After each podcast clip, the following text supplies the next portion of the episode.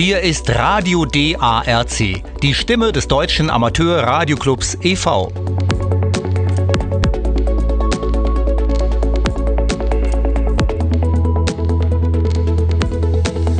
Wir senden unser Hauptprogramm sonntags ab 11 Uhr Lokalzeit auf 6070 kHz mit einer Sendeleistung von 100 Kilowatt über die Anlagen der ORS in Wien. Zusätzlich werden unsere Sendungen von mehreren Sendepartnern übernommen und auf UKW, per Webstream und als Podcast verbreitet. Wir wünschen unseren Hörerinnen und Hörern in ganz Europa gute Unterhaltung mit Meldungen und Berichten aus der Welt der Funktechnik sowie störungsfreien Empfang mit S9.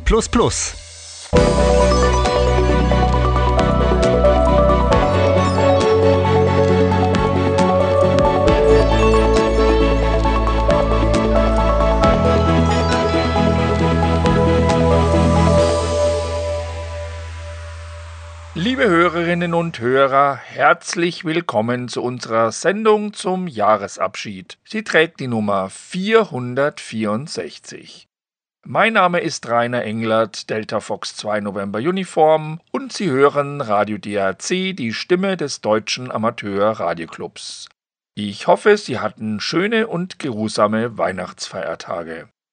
Man kann es kaum glauben, das Jahr 2023 liegt nun hinter uns und ist Geschichte. Die meisten von uns werden es wohl eher in schlechter Erinnerung behalten angesichts der vielen Krisen und Konflikte auf der Welt. Aber es gibt auch jede Menge guter und hoffnungsvoller Ereignisse, und die waren meist funktechnischer Art. Daher werden wir die heutige Sendung zum Anlass nehmen, nochmal auf die wichtigsten Dinge anno 2023 zurückzublicken. Das prägende Ereignis war natürlich das 100-jährige Bestehen des Rundfunks, und das war doch wirklich ein Anlass zum Feiern. Na, dann lassen wir es zum Jahresausgang auch musikalisch nochmal so richtig krachen, mit echten Powersongs aus dem guten alten Dampfradio heizen wir nun die Endstufen an mit Paul McCartney. Ja, das ist der von den Beatles. Und Come on, Little Lady, let's eat at home.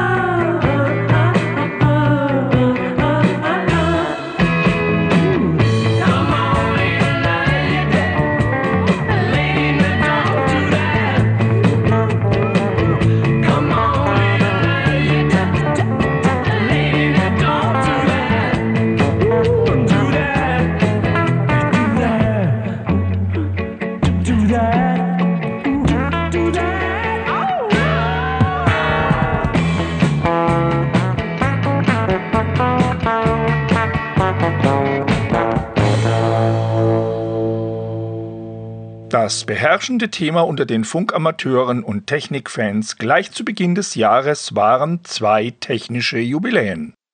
Einmal feierte der Transistor mit Jahresbeginn seinen 75. Geburtstag. Die späteren Nobelpreisträger John Bardeen, William Shockley und Walter Brattain präsentierten Ende 1947 den ersten funktionierenden Spitzentransistor. Bis dahin war es ein weiter Weg, auf dem auch deutsche Physiker wegweisend tätig waren. Heute ist der Transistor aus unserem Leben nicht mehr wegzudenken. Er bildet die Grundlage jedes elektronischen Geräts, egal ob als Einzelbauteil oder milliardenfach kombiniert in einem Chip. Das zweite Jubiläum war ebenfalls für die Menschheit von hoher Bedeutung. Am 10. Februar 1923 verstarb der deutsche Physiker Wilhelm Konrad Röntgen. Und seine bahnbrechende Erfindung kennt heute jede Mensch auf dieser Erde, die Röntgenstrahlen. Bildgebungsverfahren, die sich aus Röntgens Entdeckung ableiten, sind bis heute in der medizinischen Diagnostik und in vielen weiteren Bereichen nicht mehr wegzudenken, beispielsweise in der Materialforschung. Und auch für die Funktechnik sind die Röntgenstrahlen von großer Bedeutung. Sie ionisieren nämlich die obersten Schichten der Erdatmosphäre und machen so erst die Kurzwellenausbreitung möglich. Die Röntgenstrahlung stammt in diesem Fall jedoch von unserer Sonne und ist natürlichen Ursprungs.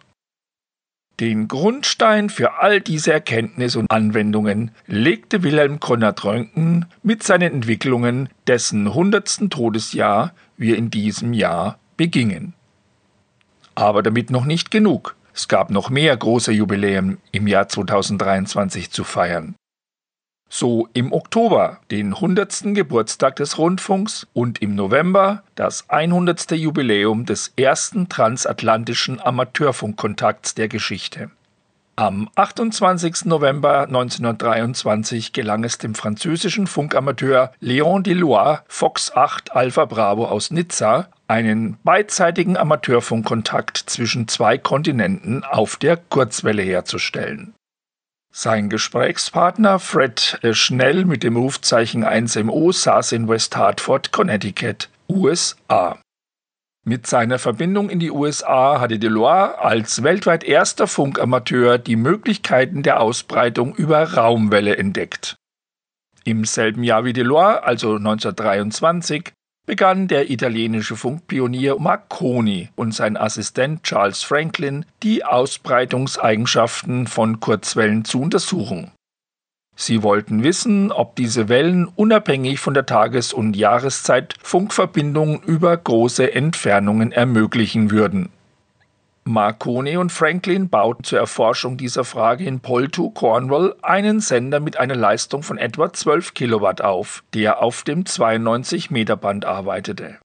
Das war der stärkste Kurzwellensender, der bis zu diesem Zeitpunkt gebaut worden war.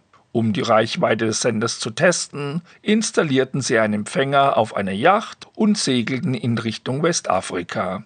Im Juli 1923 hatten Marconi und Franklin auf diese Weise einen ersten Funkkontakt auf die Atlantikinsel Capo Verde hergestellt. Den Rest kennen Sie. D-A-C-Radio.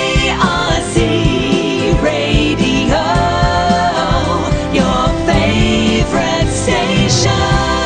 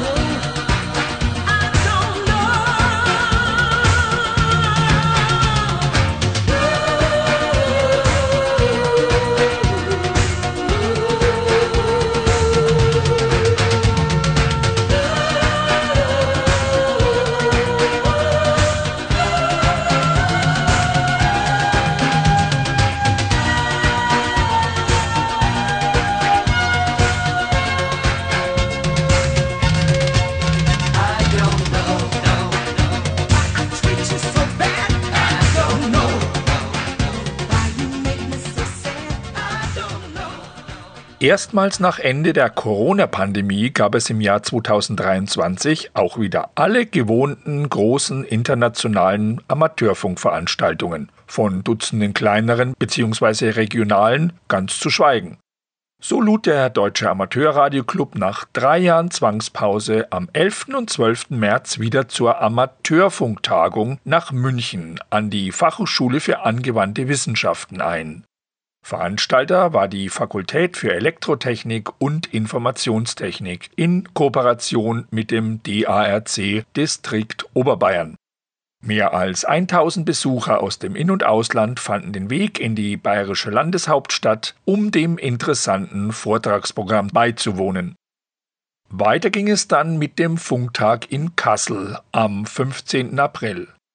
Auch dort verwandelten sich die Messehallen nach dreijähriger Corona-Pause wieder in ein Mekka für funkbegeisterte Technikfans. Der beliebte Technikflohmarkt war dabei wieder ein besonderer Anziehungspunkt für viele Besucher und trug dazu bei, dass mit mehr als 3000 Eintrittskarten ein Allzeitbesucherrekord aufgestellt werden konnte. Und dann natürlich die Hem Radio in Friedrichshafen am Bodensee. Die größte europäische Fachmesse für Amateurfunktechnik und ein umfangreiches Rahmenprogramm zogen wieder mehr als 10.000 Funkamateure aus Dutzenden von Ländern an den Bodensee, um sich auszutauschen, sich über die neuesten Amateurfunkprodukte zu informieren und auch, um auf den vielen Fachvorträgen Neues zu lernen. Aber das war noch nicht beileibe alles. Den Jahresabschluss der Großveranstaltungen bildete die 68. Weinheimer OKW-Tagung vom 8. bis 10. September, wo es neben einem gut bestückten Flohmarkt auch traditionell einen bunten Strauß von interessanten Fachvorträgen gab.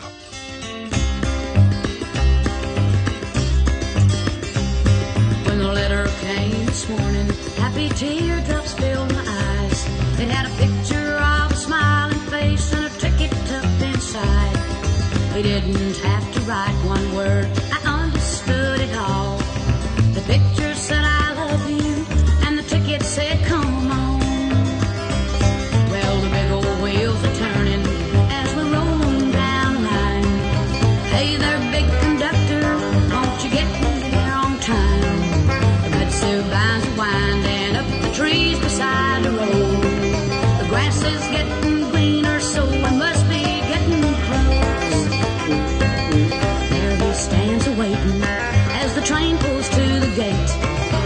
many things to ask him, but they're gonna have to wait.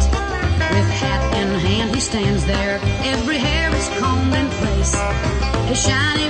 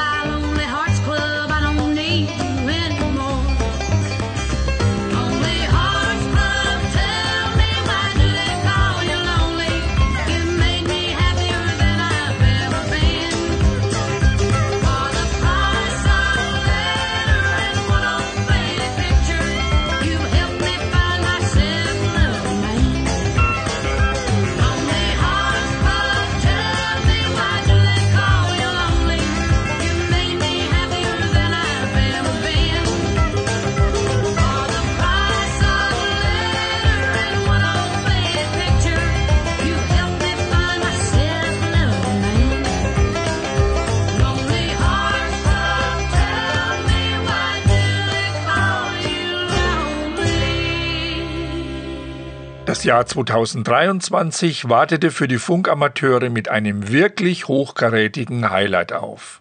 In den ersten Februartagen landeten Mitglieder eines internationalen Expeditionsteams auf der Bouvet-Insel im Südatlantik, etwa 2600 Kilometer von Kapstadt, Südafrika entfernt und zu 90 Prozent mit ewigem Eis bedeckt. Sie gilt als eine der entlegensten Flecken der Erde und ist äußerst schwierig zu erreichen. Mehrere DX-Expeditionen scheiterten an einer Funkaktivierung in den letzten Jahren und Bouvet gilt neben Nordkorea als die seltensten Funkgebiete der Welt. Nach mehrtägigen mühsamen Anlandungen mit Schlauchbooten und Aufbauarbeiten bei widrigstem Wetter und tosendem Sturm gelang es dem Team letztendlich, ein Zeltlager zu errichten. Darin die Funkstation und Nahrungsvorräte, sodass vier Operateure für einige Tage überleben konnten. Aufgrund der schwierigen Bedingungen musste man viele der ursprünglichen Planungen über den Haufen werfen und auch einen vorzeitigen Rückzug einleiten. Gerade einmal acht Tage lang gelang es, den Betrieb auf der unwirtlichen und kalten Insel aufrechtzuerhalten und das auch nur mit stark reduzierter Ausrüstung. Nach dem letzten Stand gelangen rund 11.000 Funkverbindungen in alle Welt und die Glücklichen, die Bouvet erreichten, freuten sich wie die Kinder zu Weihnachten. Einen weiteren Grund zu großer Freude gab es für die Funkamateure am 21. Juni. An diesem Tag unterzeichnete Bundesverkehrsminister Volker Wissing die neue Amateurfunkverordnung, die Mitte 2024 in Kraft treten wird. Eingeführt wird demnach ein dreistufiges Amateurfunkklassensystem, das eine neue Einsteigerklasse N umfasst. Neben 2,70 Meter wird dieser auch Betrieb auf den 10 Meter Band gestattet. Dazu wird der Funkbetrieb mit fernbaren Amateurfunkstationen freigegeben. Eine Kennzeichnung durch ein angefügtes Strich R am Rufzeichen ist optional. Für den Ausbildungsfunkbetrieb ist zukünftig kein eigenes Rufzeichen mehr erforderlich. Der Ausbilder kennzeichnet den Betrieb mit einem angehängten Strich T, das steht für Training, an seinem eigenen Rufzeichen. Bestehende Ausbildungsrufzeichen sollen vorerst noch bis Ende 2028 gültig bleiben. Weitere wichtige gesetzliche Änderungen betreffen das 50 MHz Band. Dort sind künftig 750 Watt Ausgangsleistung erlaubt und, sehr wichtig, das 23 cm Band bleibt in vollem Umfang erhalten. Hemmnetzstationen dürfen nun sogar mit 1000 Watt effektiver Strahlungsleistung betrieben werden und automatisch arbeiten Stationen unter bestimmten Voraussetzungen mit bis zu 50 Watt. Bisher waren lediglich 15 Watt erlaubt. Die neue Amateurfunkverordnung hat auch massive Auswirkungen auf die Ausbildung und die Gestaltung von Vorbereitungskursen.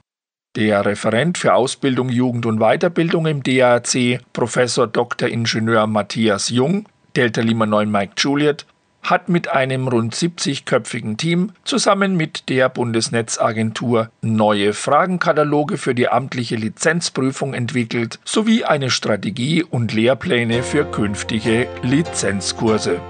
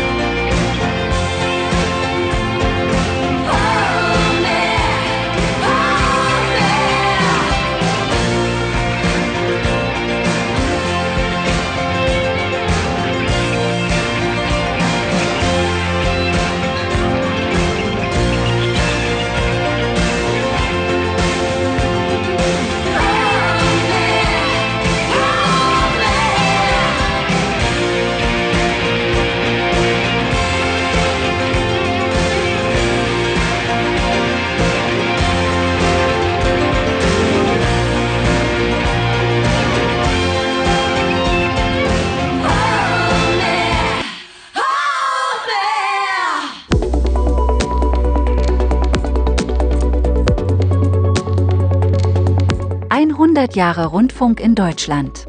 Meilenstein der Technik.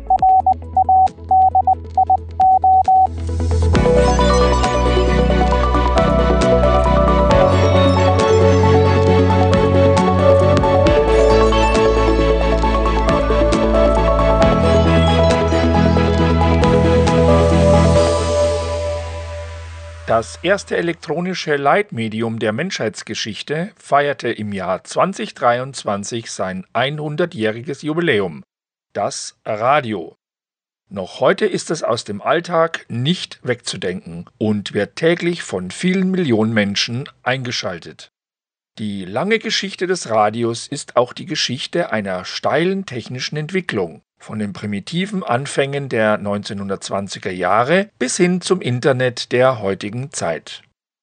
In einem letzten Beitrag zum Thema 100 Jahre Rundfunk in Deutschland wollen wir Ihnen daher heute nochmal das Bremer Rundfunkmuseum vorstellen. Dort gibt es gewissermaßen Rundfunktechnik zum Anfassen. Ein Bericht von Nico Kutzner, Delta Oscar 0 Kilo Foxtrot Golf. Ich bin der Hartmut Bode vom Bremer Rundfunkmuseum. Herzlich willkommen. Was ist das Bremer Rundfunkmuseum? Das Bremer Rundfunkmuseum ist, ich sag mal, eine Besonderheit in Deutschland.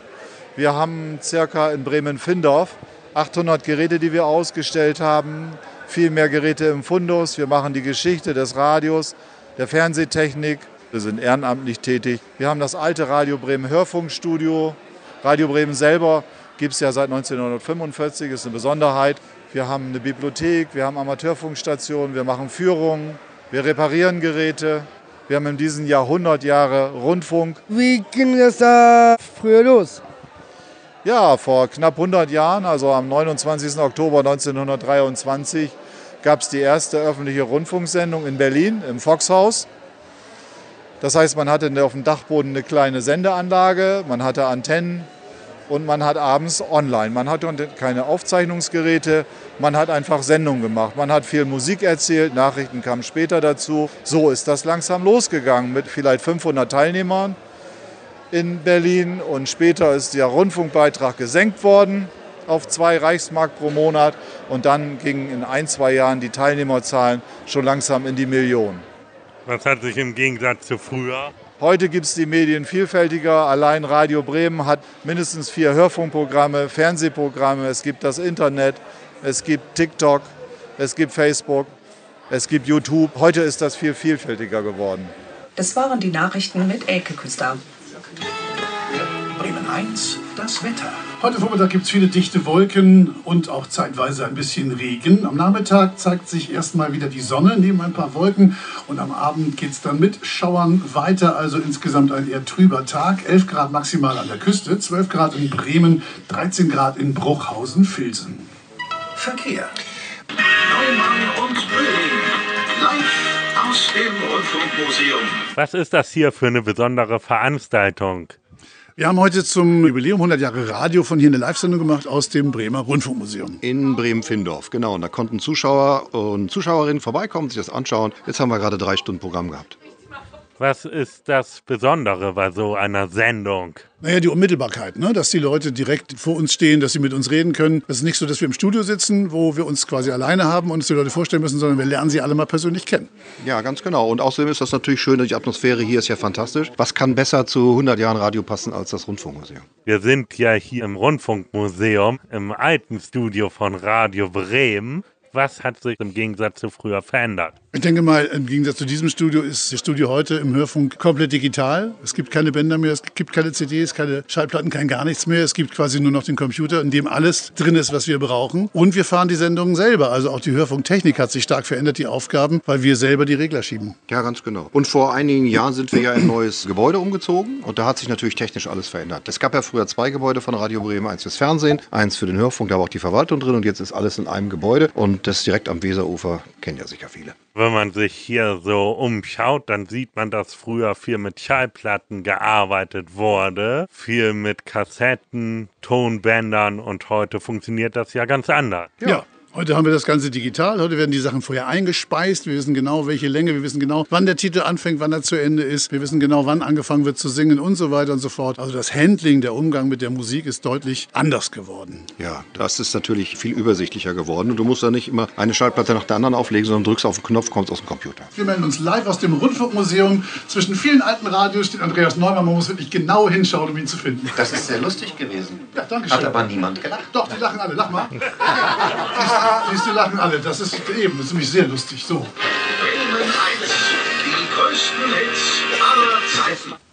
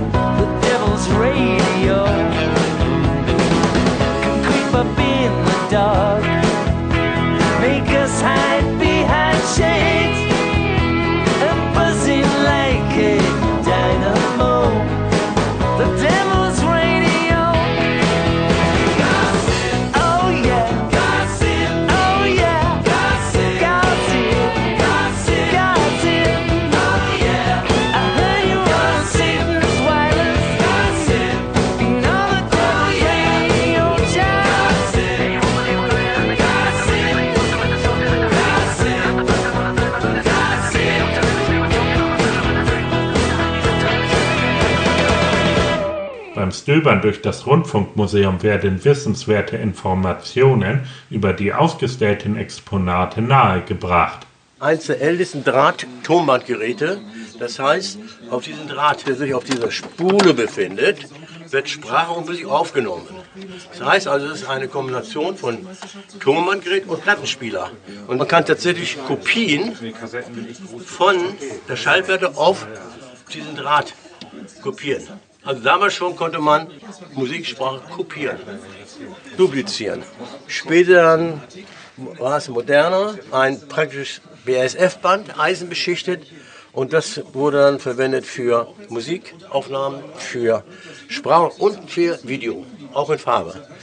Aber das macht man heute alles nicht mehr. Heute macht man alles mit ICs. Heute macht man alles praktisch nur noch mit Halbleitern, digital. Der kleinste Radioempfänger der Welt der damaligen Zeit mit einem Kopfhörer. Angeschlossen nur ein Stück Draht als Antenne und als Erde die Wasserleitung, die Gasleitung oder im Garten eventuell die Wasserpumpe. Wo hat er denn den Strom her gehabt? Kam alles über die Sendeenergie. Die Sender strahlten schon 300.000 Watt, also 300 Kilowatt Leistung ab. Und da gab es etwas ganz Phänomenales. Das ist, da verwürge ich mich. In Bremen und in Hamburg gab es Kleingärtner. Die haben sich gefragt, was passiert eigentlich, wenn ich eine Glühlampe, eine Glühbirne dazwischen schalte. Und seitdem wurden alle Kleingärten kostenlos beleuchtet mit dieser Sendeenergie. Das war natürlich nicht Sinn der Sache, ja, diese wertvolle äh, Übertragungsenergie so zu missbrauchen. Und sofort Gesetz wurde das unterbunden. Der Nachteil dieses Geräts war allerdings, es konnte nur Papa oder Mama oder ein Kind hören. Also musste eine Erfindung her und das war die Röhre, diese Glaskörper.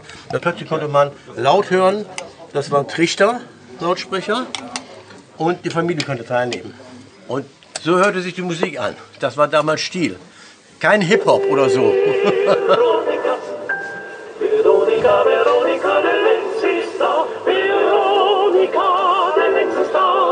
So war das damals.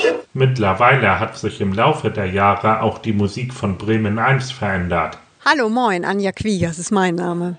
Wie hat sich Bremen 1 im Gegensatz zu früher verändert? Die Zielgruppe von Bremen 1 ist mittlerweile ein bisschen klarer. Wir wissen, für wen wir senden, was die Leute gerne möchten, was sie gerne hören möchten im Programm. Wir machen zum Beispiel für die Musik, die bei Bremen 1 läuft, alle zwei Wochen den Musiktester online und wir haben einmal im Jahr so eine Art Auditoriumstest, wo wir die Hörerinnen und Hörer einladen, um zu sagen, die Musik finde ich gut, die Musik finde ich nicht so gut. Von daher ist die Musik sehr viel fokussierter als noch früher. Früher hatte Bremen 1 Schlager gespielt und heute ist es eine Popwelle geworden. Genau so ist es. Wir spielen ganz explizit keinen Schlager, weil wir eben das Image von Bremen 1 ein bisschen verändern wollen und müssen, um uns so ein bisschen im Radiomarkt ein bisschen abzuheben. Und je mehr man ein Image verändern möchte, desto konsequenter muss man sein. Und deswegen haben wir gesagt, konsequent kein Schlager. Wie will man die Schlagerfreunde dann in Zukunft beglücken? Da die Radiolandschaft, wie gesagt, immer größer wird und immer vielfältiger wird, auch im Netz und DAB Plus und so weiter, gibt's da auf jeden Fall im ganzen Portfolio der ARD andere Angebote, wo man dann sagen muss, schlechthin dann auch, pass auf, dieses Angebot von Bremen 1 passt vielleicht für deine Bedürfnisse nicht, aber da gibt's das und das Programm. Schalt doch das ein.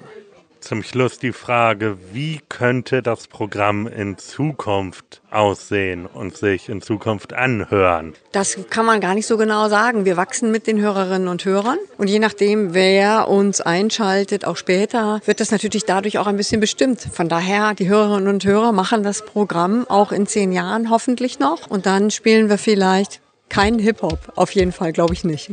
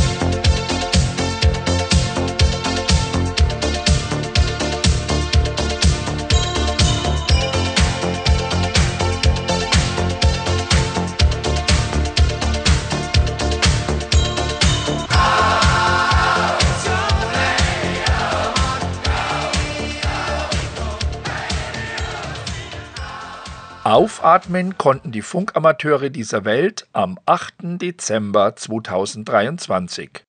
Die Plenarsitzung der World Radio Conference in Dubai hatte den erarbeiteten Kompromiss zur weiteren Nutzung des 23 cm Amateurfunkbandes angenommen. Damit war die Abarbeitung eines anderslautenden Antrags aus der Resolution der vorherigen Weltfunkkonferenz aus dem Jahr 2019 erledigt. Sie galt mit diesem Beschluss fortan als suppressed, also niedergeschlagen.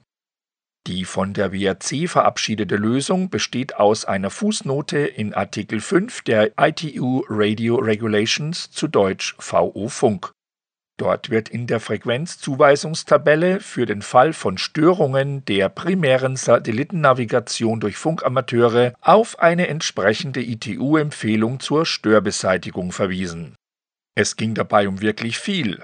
Nicht weniger als die Existenz des 23 cm Amateurfunkbandes stand auf dem Spiel. Grund ist, dass der Amateurfunkdienst hier nur sekundären Nutzungsstatus hat. Primär und bevorrechtigt sind Satellitennavigationsdienste wie GPS, Galileo oder GLONASS. Die von manchen Ländern beabsichtigte verbindliche und zwingende Umsetzung dieser Empfehlung konnte vermieden werden. Sie hat stattdessen nur noch den Charakter einer Empfehlung, aus der sich die jeweiligen Verwaltungen bedienen können, falls Störungen durch den Amateurfunk festgestellt werden sollten. Na, das ist doch mal ein gutes Ergebnis aus der Perspektive des Amateurfunks, denn lange sah es nicht danach aus.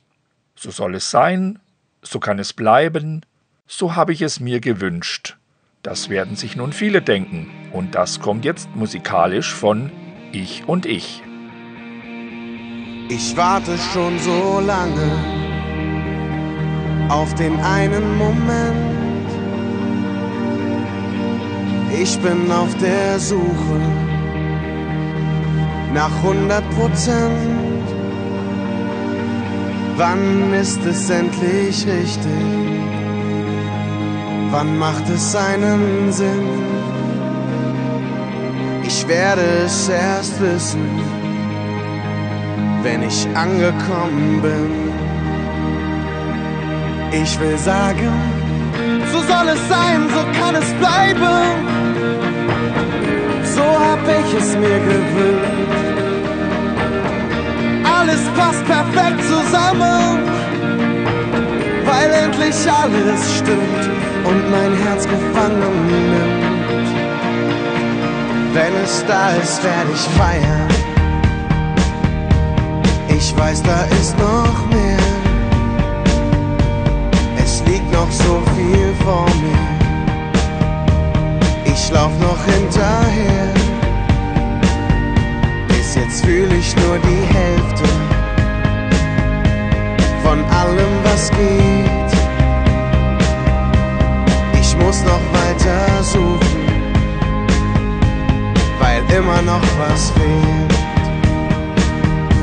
Ich will sagen, so soll es sein, so kann es bleiben.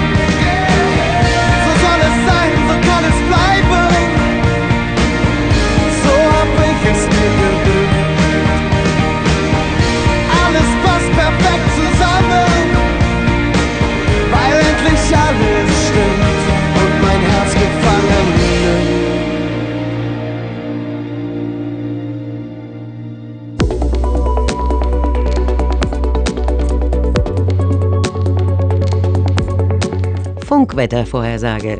Einschätzung der Wellenausbreitung für die nächsten Tage.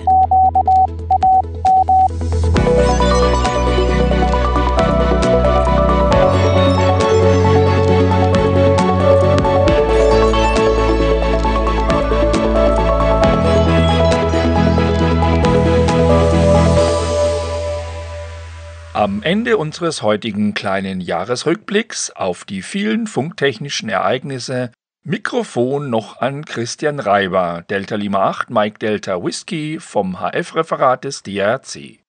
Und wie sah es im Jahr 2023 so mit dem Funkwetter aus? Unterm Strich war es ein gutes Jahr, Rainer.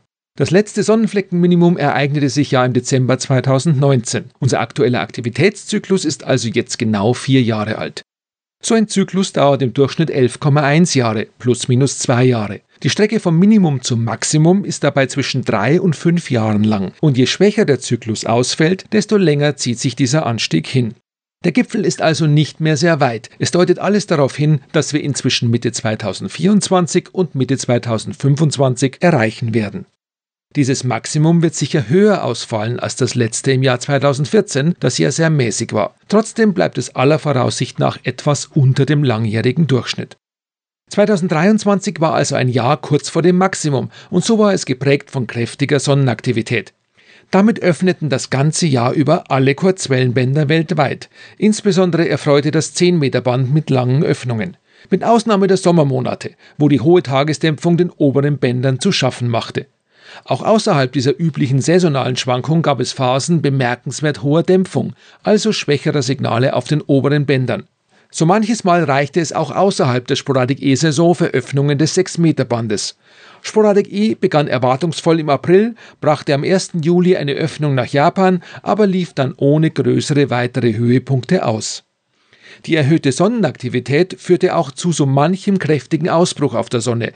Zwölf X-Flares wurden gezählt gegenüber sieben im Jahr 2022. Und das brachte uns auch so manchen Magnetsturm. Im Februar, März und April erlebten wir die heftigsten des Jahres. Die bescherten uns neben Aurora-Ausbreitung dann Ende Februar das seltene Ereignis sichtbarer Polarlichter über Deutschland. Damit nicht genug. Im Herbst wiederholte sich das. Insgesamt fünfmal wurden 2023 Polarlichter über Deutschland beobachtet. Eine wirklich ungewöhnlich hohe Zahl. Nun dürfen wir nach vorne schauen auf ein Jahr, das immerhin schon mal bei den Ausbreitungsbedingungen Gutes verheißt. Und an der Stelle darf ich auch mal herzlich Danke sagen an alle, ohne die es diese Funkwettervorhersagen nicht gäbe. An Hadi DL1 VDL und Tom DF5JL vom HF-Referat des DARC, an die NOAA, die NASA, an das Dominion Radio Astrophysical Observatory, an die Jonosonden in Julius Ruh, Durb und Prochenice und all die anderen Einrichtungen, die dafür ihre Messdaten zur Verfügung stellen. Und zum Schluss allen ein gutes Jahr 2024 mit viel Good DX.